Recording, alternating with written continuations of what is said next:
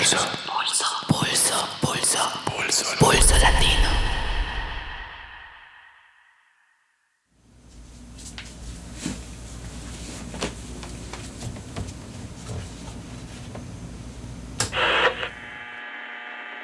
Como podemos compreender as coordenadas latino-americanas a partir da literatura? Os conflitos de subjetividades da polifonia de vozes que a situação humana, a condição do grande outro, de meu outro latino-americano, vivendo seu dever de conflitos políticos por alguma emancipação do porvir. A vida deve ser fantasiada? Frente às questões tão sérias, pesadas e melancólicas do cotidiano, desfazer-se na cama, enfrentar nossos demônios, desejos e anjos, nos incita a querer voltar. Como diz Cortázar de Rayuela, a dormir como quem busca su lugar e su casa depois de um largo caminho bajo el agua e el frio. A identidade latino-americana é uma identidade de um projeto de ser, onde as nossas questões nacionais, de territorialidades simbólicas, implicam um compartilhar de histórias. E a literatura é esse entendimento narrativo, seja em prosa ou lírica, da construção de personagens como brumas oníricas que deslocam e reinterpretam o nosso real, trazendo tensões ante a dureza da cotidianidade de realidades humanas extremas. E assim, Nesse caminho de busca do ser latino-americano, o Pulso Latino convida vocês a escutar esse episódio especial, nosso primeiro pulso literário. Esse episódio traz uma conversa entre escritores que buscam traçar uma rota da literatura latino-americana.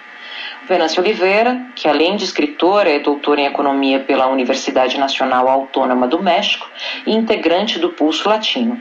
Ele bateu um papo com Julian Fuchs, doutor em literatura pela USP, escritor, crítico literário brasileiro, filho de pais argentinos.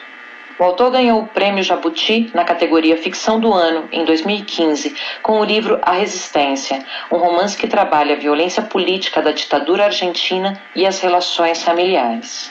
Ao longo do episódio, vocês vão escutar a leitura de alguns trechos da obra. Então, vamos ao bate-papo entre Venâncio e Julian Fuchs.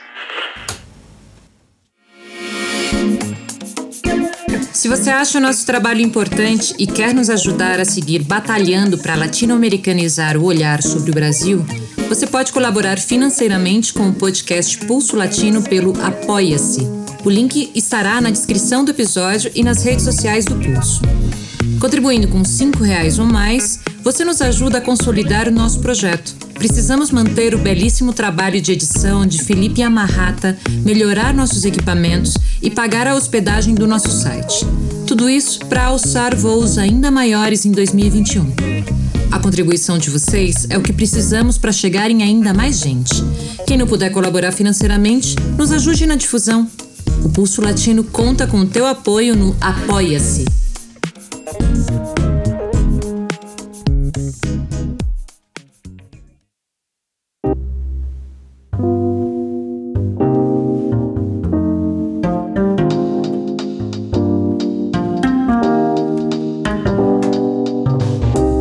Obrigado, Julian Fux, por estar com a gente aqui, nosso primeiro programa aí do Pulso Latino, Rotas Literárias, Rota de uma Literatura Latino-Americana.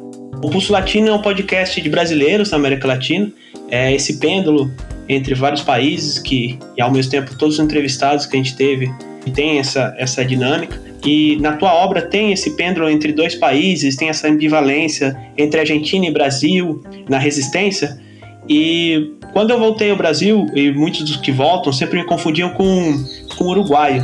E eu fico pensando muito nessa construção de várias identidades. No teu livro você menciona a questão da alegria brasileira, sobre o processo de fazer alegre, de se fazer leve, como uma identidade, aquele processo é, que os pais do, do Sebastião chegam depois do exílio. Um dia tudo é alheio. Você caminha por uma rua desconhecida e ela perfaz uma curva inesperada. Sem nenhuma esquina se torna outra rua. Assume outro nome. E você está perdido naquele que deveria ser o seu bairro. Um dia tudo é alheio. Você encontra enfim um café. Embora não queira tomar um café e sim ficar ali sentado. O garçom lhe traz uma xícara e parece aguardar sua saída com alguma ansiedade, pois ali tomar um café tem um sentido literal que não inclui a permanência por longas horas. No início, estranhamos um pouco, dizem meus pais. E eu os entendo pelo avesso, porque já estranhei as ruas retas demais e os cafés de uma tarde.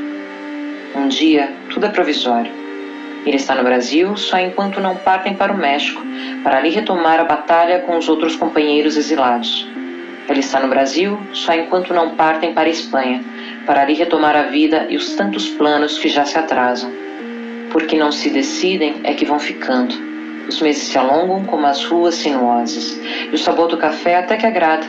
Um dia você dá uma informação a um homem que passa e descobre que sabe o nome da rua onde está, que aquele final pode ser o seu bairro, que o que era alheio se tornou próprio. Ou quase. Você nem se importa que o homem não entenda o seu sotaque. Você gesticula e o homem ainda perdido lhe devolve um sorriso simpático. Aqui há pesares, é claro. Aqui é uma ditadura como lá. Aqui a miséria se vê em cada esquina que não há. E, no entanto, a gente sorridente por toda parte.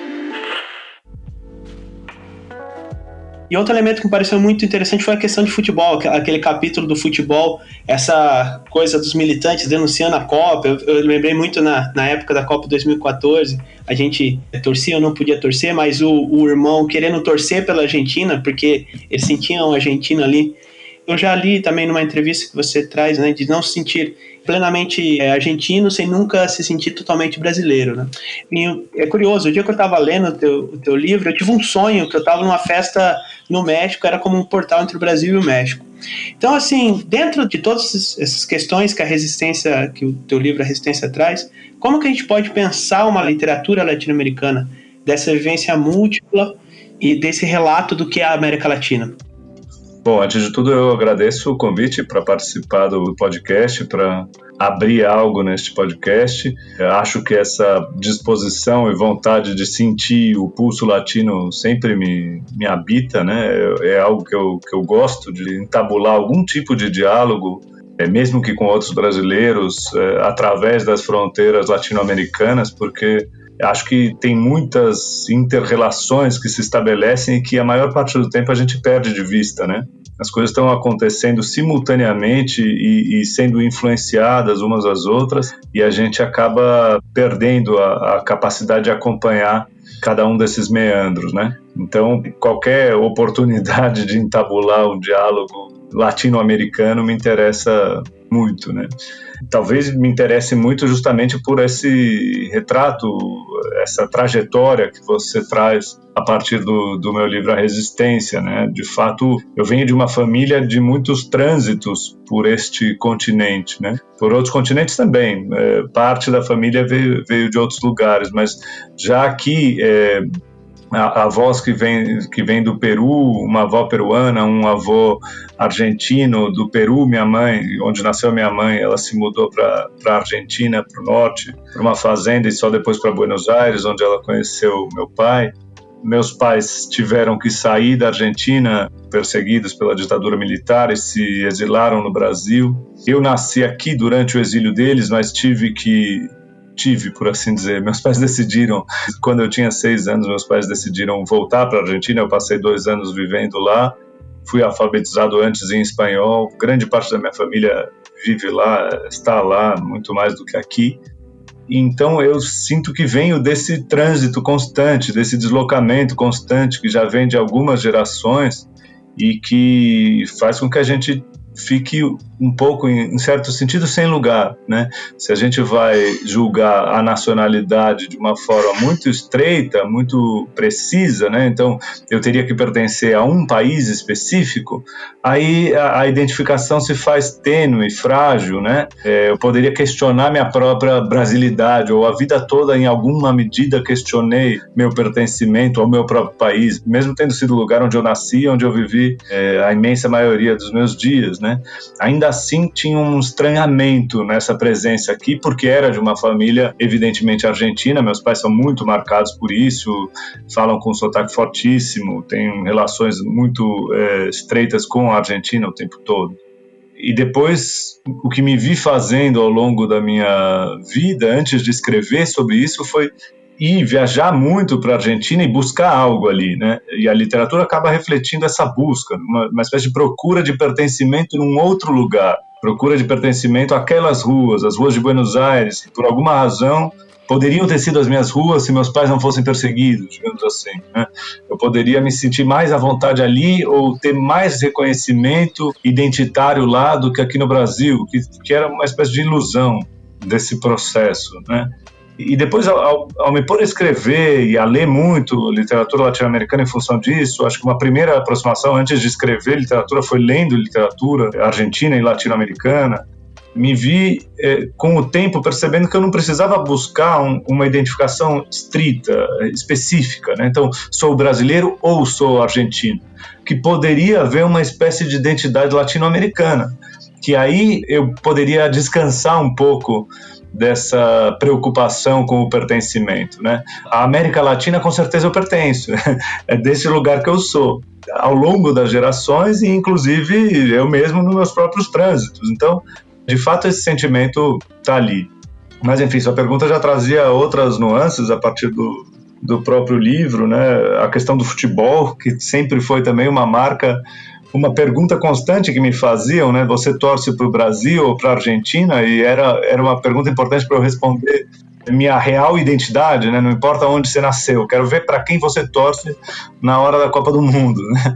E é curioso, porque isso de fato parece uma banalidade, mas não tem nada de banalidade, tem uma marca fortíssima justamente dessas aproximações que a gente faz com um povo, com uma nação, é, a possibilidade de, de estreitamento de laços ou depois de um tempo de, de separação, de distância, de aceitação de uma diferença.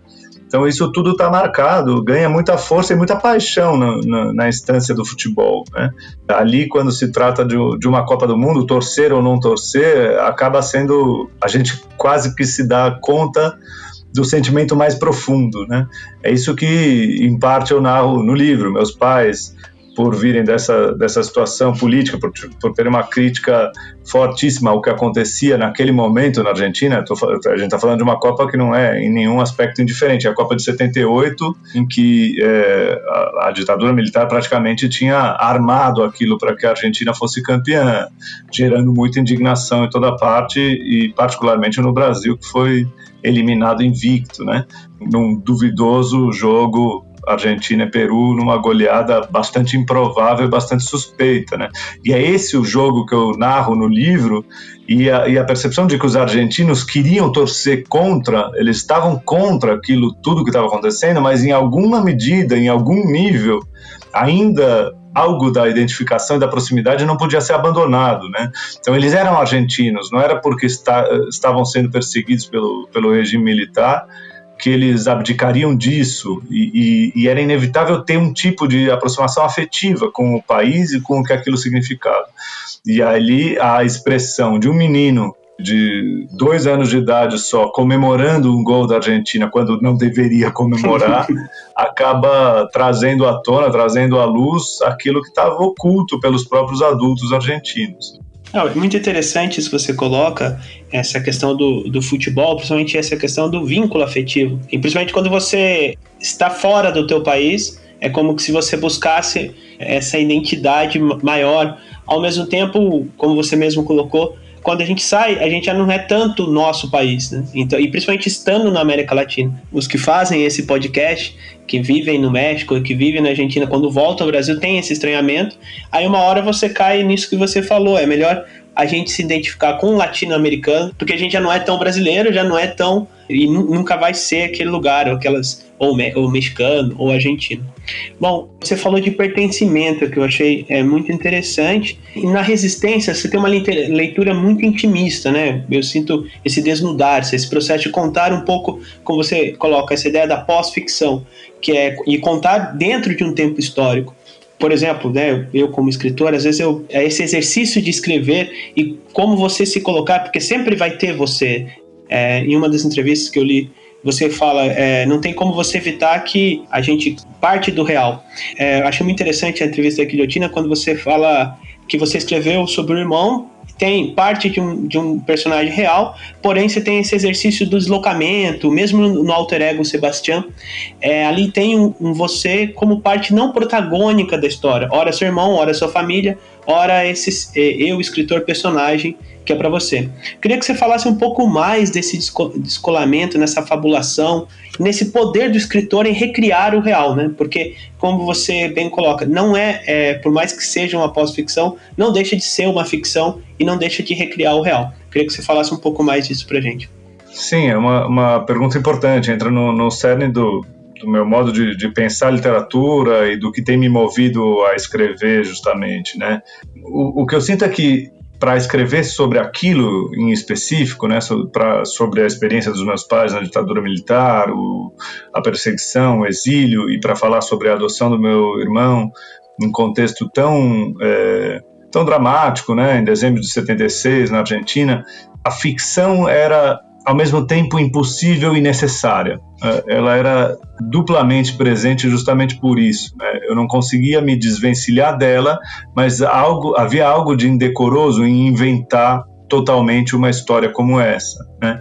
Então, para ser mais preciso ou para ampliar a questão para além de mim mesmo, a, a própria literatura argentina e a literatura latino-americana como um todo fez esse mesmo caminho. Num primeiro momento, de forma muito testemunhal, falando sobre o seu próprio trauma. Né? Então, a Argentina falava do trauma da ditadura com uma profusão enorme de testemunhos sobre o que foi aquilo e o que se viveu naquele momento tão cruel e tão terrível. É, havia, inclusive, o que mais tarde acabou se, se julgando um excesso de testemunho, um excesso de discurso sobre o que se deu naquele tempo, algo que é completamente diferente do que aconteceu no Brasil, em que não houve excesso nenhum, houve, pelo contrário, escassez de reflexão sobre o que se deu na ditadura militar. Né? E ali depois de um primeiro momento de é, relato, retrato direto e cru dos acontecimentos, começa a haver uma, um outro movimento, uma tentativa de construção, em grande medida ficcional, a partir daquilo, em que o real está muito presente, está muito marcado, ele dá as caras e não pode ser negligenciado nem distorcido, mas ao mesmo tempo algo de ficção se convoca. E essa passagem se dá, sobretudo, numa mudança de geração. Né? Num primeiro momento, quem escrevia era quem tinha vivido diretamente as marcas da ditadura militar, as marcas do trauma histórico, e depois de um tempo, quem começa a escrever sobre isso são os filhos. Né? É a chamada literatura de hijos uma segunda geração de afetados pela ditadura, porque ainda são afetados pela ditadura nas suas trajetórias, nas suas vidas, suas famílias muito marcadas por, essa, por esse acontecimento, mas ainda assim não tem uma memória imediata e direta do acontecimento. E o que eu tinha para escrever em A Resistência era, era bem isso, era impossível eu tratar factualmente o acontecido no passado, porque tudo de que eu dispunha eram, eram discursos. Eu tinha discursos dos meus pais a respeito daquele passado. Eu tinha o olhar do meu irmão, que era uma criança naquele instante, que, que a princípio podia não se lembrar de absolutamente nada. E tenho os retratos, os relatos de outras pessoas, de terceiros, mas que, que não se pode, a gente vai aprendendo, não se pode assimilar objetivamente como, como retratos válidos 100%. Eles têm que ser é, indagados, né? O documento histórico também tem que ser indagado, inclusive pela literatura, não só pelos historiadores, né? Então, o sentimento era que eu tinha que reconstruir aquela história a partir de elementos e materiais muito maleáveis, né? Muito pouco palpáveis. É, é uma realidade toda marcada pela irrealidade inevitável do discurso. É, então eu via isso na minha própria matéria e não podia produzir um livro diferente daquilo que eu produzi. Um livro que, que não, não traz afirmações precisas sobre a experiência daquele passado, e sim indagações, interrogações, questionamentos sobre o que se deu naquele momento. Né? E aí que eu me aproximo disso, de uma dessa pós-ficção que, enfim, é uma autoficção, sem dúvida, mas eu acho que a autoficção é um olhar, às vezes, limitado para o que está acontecendo na literatura nesse momento. Acontece esse fenômeno da, da mescla do romance com a autobiografia, mas também a aproximação com várias outras linguagens com a linguagem ensaística, com o discurso político, com a historiografia, tudo isso entra, faz parte da literatura e produz um, um, tipo de literatura que vai além da autoficção. E eu acho que a, a resistência tem um pouco disso tudo, né? O, o próprio, a própria narrativa se faz ensaística em diversos momentos, bastante reflexiva sobre aqueles acontecimentos, é, metalinguística em longas passagens, e também preocupada com a questão da, da história desses acontecimentos, ou seja, indo muito além da minha própria autobiografia, que é obviamente irrelevante para tratar tudo o que aconteceu na América Latina. Então, a, a, linguagem que, que acaba me interessando e que acabou me habitando desde então é essa linguagem da tentativa máxima de aproximação do real com a percepção de que a gente nunca vai construir um discurso válido, preciso, material sobre o real, a ponto dele se confundir com a realidade e, portanto, está sempre em diálogo com a ficção. É isso que eu estou chamando de, de pós-ficção e que, e que é o cerne do que eu tenho escrito e do que muitos outros escritores têm escrito nesse continente e fora dele também. Eu fiquei pensando enquanto você falava, é interessante como as pessoas narram as, as coisas, elas, elas fabulam a vida. E me veio três imagens. Uma, eu escrevi um livro de contos, ainda não, não publiquei, mas eu morei numa comunidade indígena na Guatemala. E tinha um velhinho que me contava histórias sobre o que foi a realidade. E eles fabulavam, e eram histórias bem mirabolantes, assim.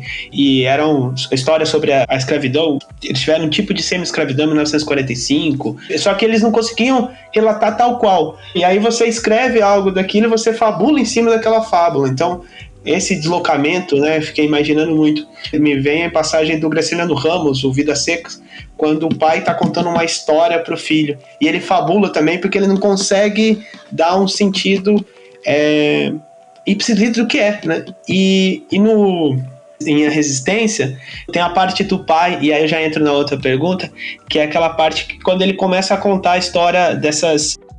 contando sobre, sobre Cuba, sobre se um amigo está em Cuba ou não, e esse relatar o relato e que me vem muito essa perspectiva de deslocamento e ao mesmo tempo já entro no debate da política, que é uma coisa que também eu vejo que você gosta de trabalhar e aqui o pessoal do Pulso Latino gosta de trabalhar bastante.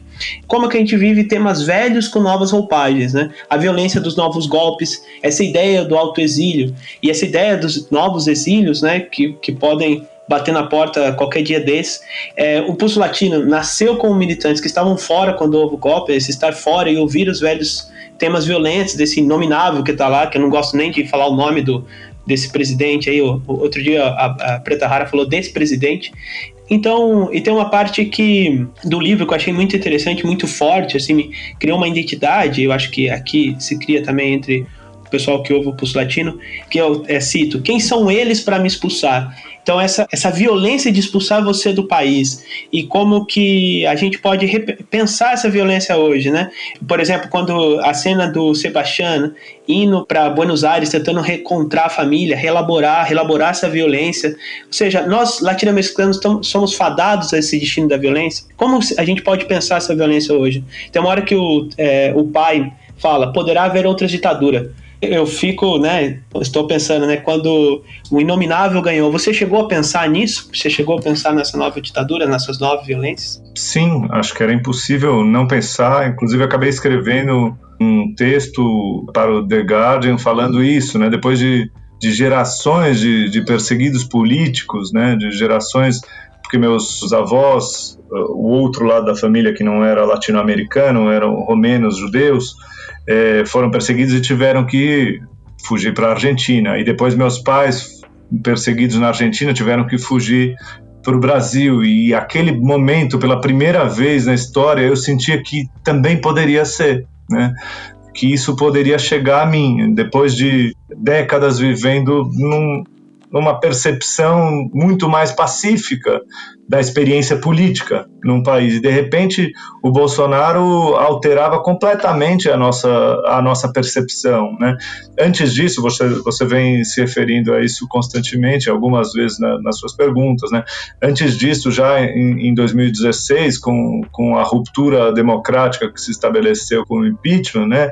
que a gente poderia tranquilamente chamar de golpe, cada vez isso se, se faz mais evidente, mais claro ali já foi um, uma descoberta da fragilidade das nossas instituições, da fragilidade do nosso processo histórico, né?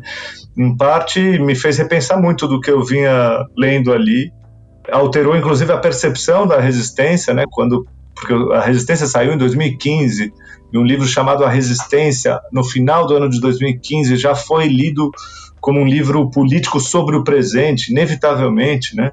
Toda a maior repercussão do livro foi em 2016, enquanto estava se dando justamente o, o, golpe, o processo ali do impeachment.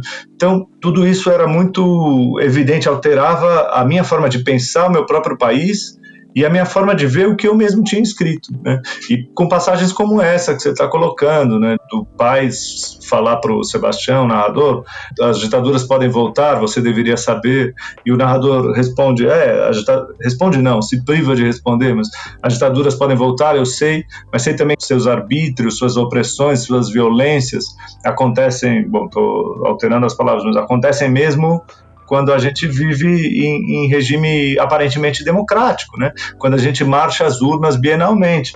E é isso que a gente tem visto desde então. As duas coisas simultaneamente. A ameaça, a iminência futura de um possível golpe, né? isso não, não sai de pauta em nenhum momento.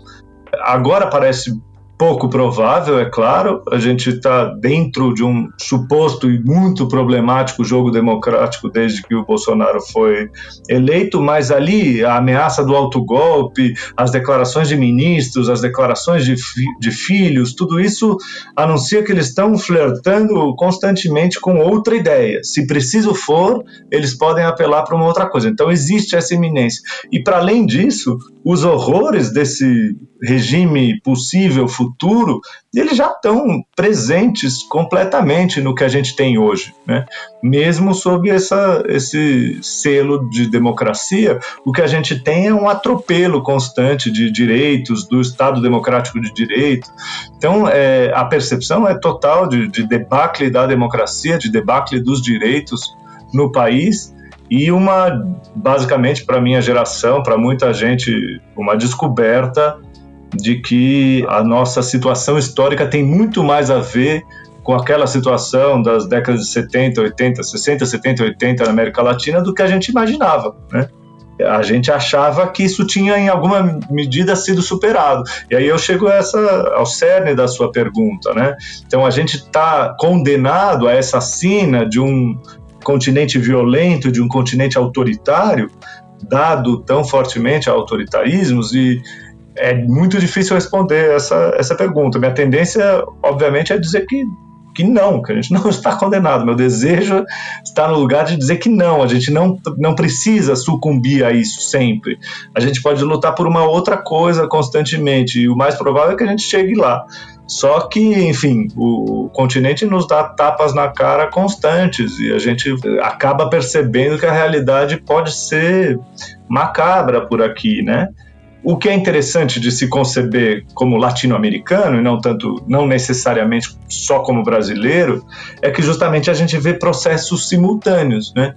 Então, outros países, você vê ao longo do, da história do continente, certos países que antecipam acontecimentos, antecipam tendências e mais tarde vão ser seguidos por outros, né? Então, o que a gente vê no Brasil hoje, com a direita no poder, é uma coisa dramática, extrema, como fazia tempo que a gente não via em outros lugares. Mas não deixa de ser, em algum aspecto, semelhante, no seu neoliberalismo mais extremo, é, semelhante ao que tinha na Argentina agora há pouco, com o Macri. Então, você tem ali na Argentina uma surpresa da virada, o Macri não se reeleger, uma retomada da esquerda no poder e de uma esquerda que parecia, em grande medida, desacreditada, que dá um, um, um certo horizonte diferente para o que a gente vai viver nos anos por vir. É, nem sempre, obviamente, não são não são oráculos, né, os outros países, mas eles demonstram certas tendências, né? O que o, o continente esteve todo por algum tempo tendente à esquerda, virou à direita em alguma medida nestes últimos anos, mas em alguns lugares já começa a virar de novo à esquerda. Então, é, nesse pêndulo, esse movimento pendular, pode ser que Bolsonaro seja só um momento terrível, é, assustador, mas que a gente consiga superar isso em muito pouco tempo. Ele é tão grotesco no exercício do poder que minha, minha sensação é de que essa, essa população inteligente vai saber retirar ele desse, desse lugar assim que chegar a hora. é uma coisa que eu acho que cada brasileiro e brasileira se perguntam, que não entrou nessa, nessa embriaguez que foi tudo isso, mas se perguntam o que ele está fazendo lá. Acho que é uma, é uma pergunta que é, todos os dias eu, eu me pergunto e todos os dias eu tenho essa angústia. E é uma coisa bastante chocante para cada um. Né? É difícil falar, falar sobre isso sem não se exaltar. É uma coisa bem curiosa. É você eu ouço as pessoas, as pessoas estão tranquilas e quando fala no Bolsonaro, e você vê, né, a coisa da vacina, todas essas coisas acontecendo, e você, pô, tem uma vacina e não, não tá nessa lentidão, por quê? Enfim, mas eu achei muito interessante e quero retomar nesse ponto essa questão Claro, né, a minha pergunta anterior foi um pouco provocativa desse estamos fadados, mas agora acho que você abriu um ponto que é um tanto a, a, a, última pergunta aqui, que é pensar essa política, vamos dizer assim, como sair desse destino. E mais que sair desse destino, é pensar como a literatura contribui para isso. E ao mesmo tempo contribui a gente fala da literatura, dessa rota de buscar o latino-americanismo, mas quanto também, claro, é uma coisa interessante nessa nossa época, as literaturas eram nacionais, agora a gente está pensando essa literatura transnacional, que é pensar em identidades regionais. Mas é, também pensamos universalidade. E a pergunta é, e aí eu trago até um, uns trechos do teu livro sobre a questão do transigir com a destruição cotidiana, quando aprender a resistir não será aprender a perguntar-se.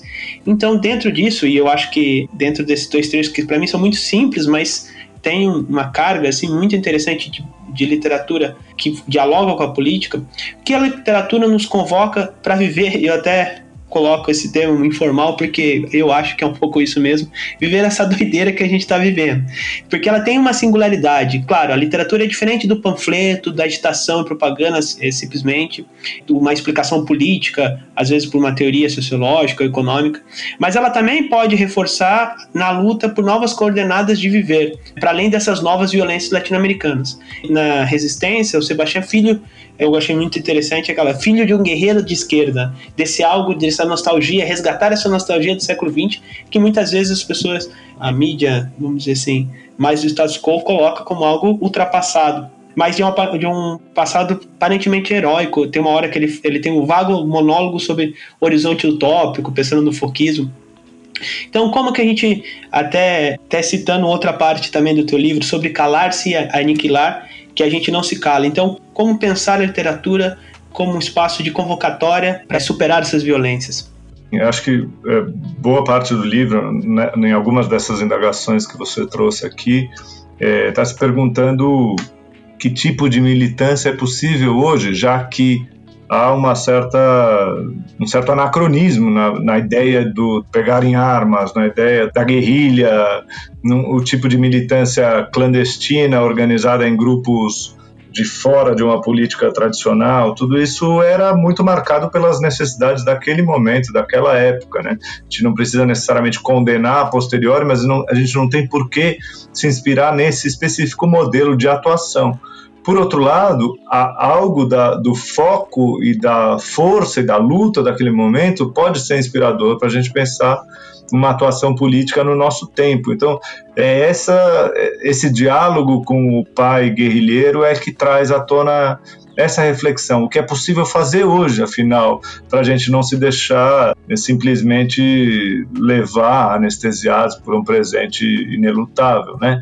Então, a minha forma de lidar com isso, pelo menos até uh, aquele momento, até o momento de escrever o livro, era de lidar literariamente, né? Que tipo de intervenção eu posso fazer a mais efetiva possível é pela literatura para mim, que significa tentar promover uma espécie de, de reflexão a um só tempo íntima e, e estética sobre esse passado e das as maneiras como esse passado continua reverberando no presente, deixando suas marcas e ameaçando rolar em direção ao, a um futuro, né? Então é, é uma tentativa de ganho de, de lucidez, de perspectiva através da literatura. Eu tenho pensado muito, né? Eu escrevi a Resistência, depois disso escrevi a Ocupação. A literatura acaba a maior parte do tempo, para a maior parte das pessoas, se defende que a literatura não deva se misturar com a política, não deva se deixar atravessar pela política, que a literatura política seria fraca, seria necessariamente dogmática, necessariamente panfletária. E de repente eu fui sentindo que não, que em certos momentos, certos momentos convocam muito fortemente uma, uma literatura política, uma literatura em diálogo franco e o mais direto possível com esses acontecimentos históricos do passado e do presente, uma literatura que, que não ignore o fato da gente estar completamente atravessados por essa realidade hoje mesmo, né?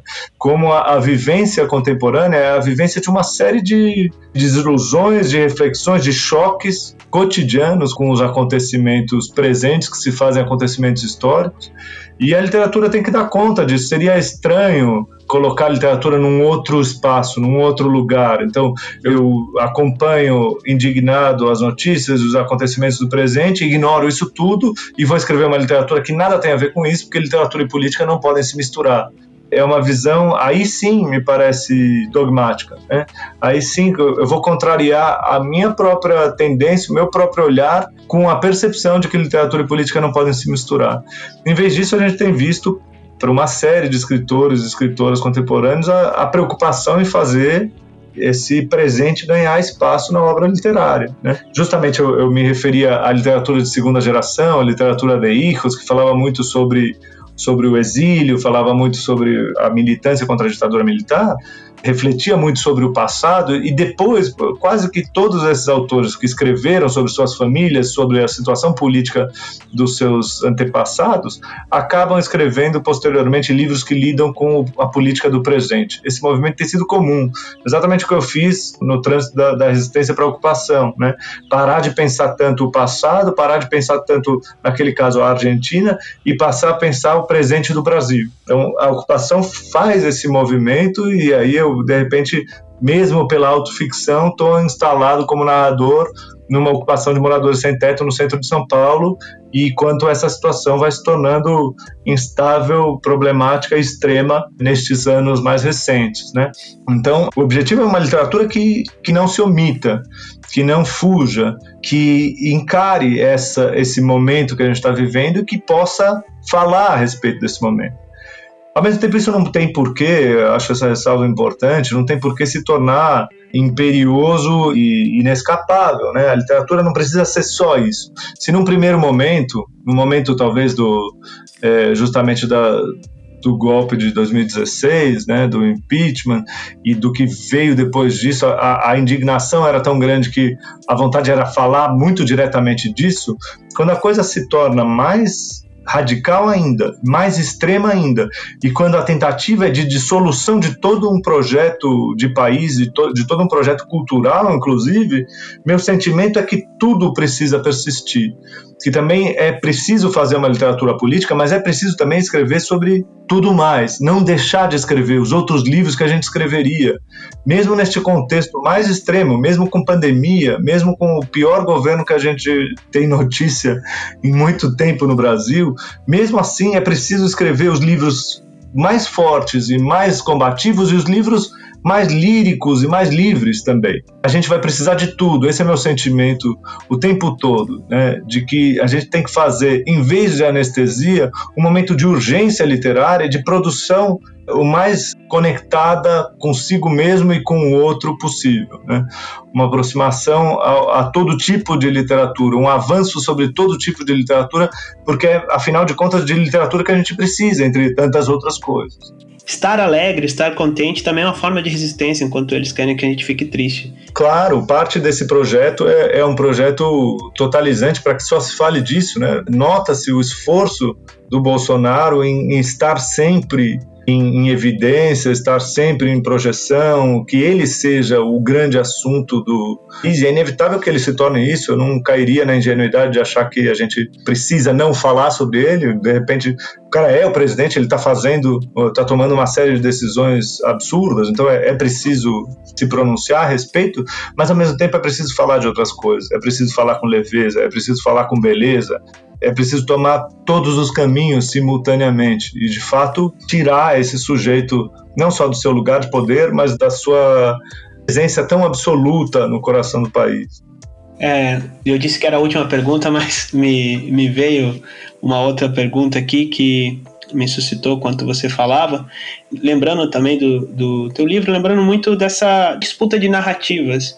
Um pouco quando o Bolsonaro estava para ganhar, como acendeu um tipo de narrativa, um tipo de capital fictício do Bolsonaro, né? Era o capitão, essa ideia de narrar aquele esse homem, é, o patriarca, essa coisa de, do, do, grande, do grande pai, né? Dessa, essa coisa que é muito latino-americana também. É, acabei de ler o, o Pedro Páramo e estava lendo o Érico Veríssimo, o certo Capitão Rodrigo, você vê essa coisa do macho, essa...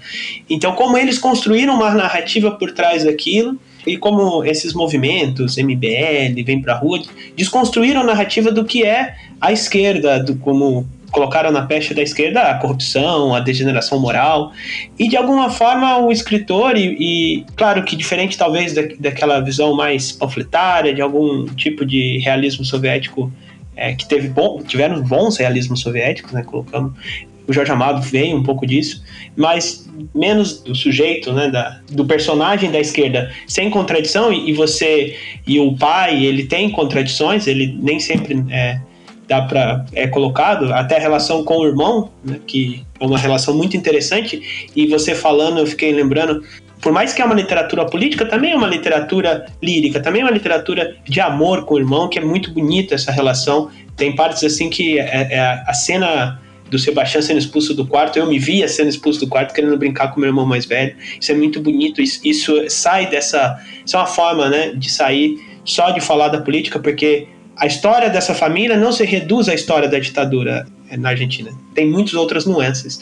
As pessoas tentam buscar uma alegria. Mas como pensar esses personagens? Como pensar o escritor narrando esses personagens de esquerda, narrando esse, esse mundo que, que teve erros? Aí não se pode, talvez, fazer o foquismo do Che Guevara, quantas loucuras aconteceram por causa disso, mas tiveram muitos acertos, né? E foram pessoas com compromisso histórico. Isso é muito interessante, né? O pai, ele, por, por mais que ele tenha que se exiliar, ele nunca deixou de ter um compromisso com aquela, com aquela luta com o país dele que estava mesmo aqui no Brasil. Né? Queria que você falasse um pouco mais essa questão do compromisso da, da narrativa e a construção de personagens. Sim, acho que é, tem algo que em parte se desarticulou de um tempo passado para hoje, né, que é a compreensão de uma do papel de uma militância, né, do papel que pode ter esse compromisso político justamente, um engajamento e etc. Justamente porque a esquerda foi ganhando outros rumos e outros caminhos, e, inevitavelmente, inclusive depois de ocupar o poder, né, estando tantos anos no Brasil, pelo menos, como governo, de fato a coisa vai ganhando outros rumos. E boa parte das vezes se produzem distorções, se produzem equívocos e a gente tem total e plena clareza de que o governo do PT, os governos do PT tiveram uma série de, de problemas, né? Só que é isso, uh, parece que é, é preciso reconquistar um olhar mais claro, mais clarividente mesmo para o papel de uma, de uma luta política, né? Uma luta que não vai acontecer sem erros, não vai acontecer sem equívocos, sem deslizes, mas que precisa ser travada sem vergonha também, né? O que a gente viu no Brasil durante um tempo foi um envergonhar-se da esquerda a esquerda que, que já não, não conseguia se identificar com as suas lideranças históricas, já não conseguia ter um, uma união possível, né, um, uma conciliação, uma aliança. Ainda hoje esse é o grande desafio, me parece. Né? A esquerda está bastante perdida neste momento no Brasil, está pouco capaz de articular alternativas e por isso justamente o projeto da direita tão grotesco e tão nefasto ocupa a centralidade do debate político, né? Porque a gente só consegue batalhar, por um momento a gente só conseguiu batalhar por um ele não, né? Ele não, mas o que sim, afinal? Qual projeto sim? Qual ideia sim? E acho que aos poucos isso está se rearticulando. A gente tem conseguido propor, pensar uniões, né? Tomara que isso se, se articule bastante para que logo mais, em muito pouco tempo, a gente resolva essa questão, né? Que em 2022 já não tenhamos esse mesmo sujeito vencendo as eleições. Mas é preciso trabalhar nessa direção, é preciso compor essas alianças e compor um horizonte comum, é que vai além de a configuração de uma coligação. Não se trata disso. Se trata da reconstrução de um horizonte, da reconstrução de um olhar coletivo para o Brasil e para a América Latina também. É preciso aprender a resistir. Nem ir, nem ficar, aprender a resistir. Penso nesses versos em que meu pai não poderia ter pensado. Versos inescritos na época, versos que lhe faltavam. Pense em meu pai na última reunião clandestina que lhe coube presenciar. Quieto entre militantes exaltados, abstraído do bulício das vozes. Resistir. Quanto em resistir é aceitar impávido a desgraça, transigir com a destruição cotidiana, tolerar a ruína dos próximos? Resistir será lutar apesar da óbvia derrota, gritar apesar da rouquidão da voz, agir apesar da rouquidão da vontade. É preciso aprender a resistir. Mas resistir nunca será se entregar a uma sorte já lançada. Nunca será se curvar a um futuro inevitável. Quanto do aprender a resistir não será aprender a perguntar-se. Que seja apenas um breve pesadelo e que a gente possa narrar esse breve pesadelo como uma história das mais bufônicas e daquelas quase um, uma piada de mau gosto no futuro. E as pessoas pensarem, nossa, realmente existiu aquele momento no Brasil ou foi só uma ilusão? Bom, quero agradecer, foi um bate-papo muito bacana. Depois de ler o Resistência, não esperava menos, na verdade, esperava isso mesmo, foi muito, muito legal. Nosso primeiro pulso literário. Então, quero agradecer de coração e quero, se você quiser deixar mais umas palavras aí com nossos ouvintes e as ouvintes do Pulso Latino. Eu agradeço também o, o, a conversa tão interessante, tão valiosa e espero, enfim, continuar a travar esses diálogos e a tentar sentir esse pulso latino que está dentro de nós e em toda parte ao mesmo tempo.